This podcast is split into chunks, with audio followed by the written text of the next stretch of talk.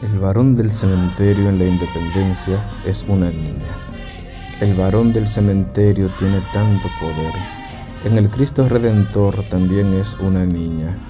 Al otro lado del Potomac, un gringo de 70 años pesca. Los ojos en el agua se quiebran al paso de los peces por la caña. El Potomac da buena pesca. Las armas más modernas que ha visto quedaron en la secesión bajo las patas de venados. El varón del cementerio en San Francisco murió en 1950, pero el difunto más viejo es del siglo XIX.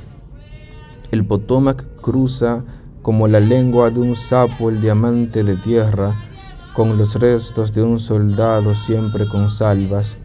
El soldado no es un varón del cementerio, pero en San Francisco lejos de la lengua del sapo.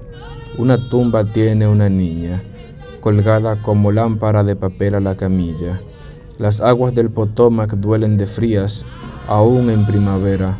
La niña en San Francisco no recibe ofrendas ni salvas, pero tiene dinosaurios y dragones hechos con gominolas.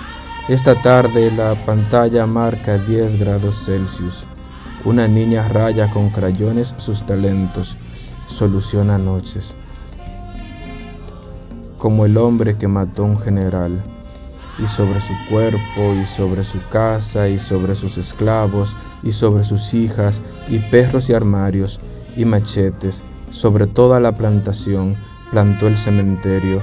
El general no es el varón, no tiene tumba, al otro lado del Potomac, cuenta Paul en un bus, recordando que un hombre y su niña y su cementerio son la misma carne y la lengua del sapo, el agua del Potomac. Tampoco aquí está la niña, ni el varón del cementerio, ni la sala de hospital con sus cráneos quebrados o sus dragones de gominola ocultando el bip bip de cuidados intensivos. Washington DC, Hotel 4H.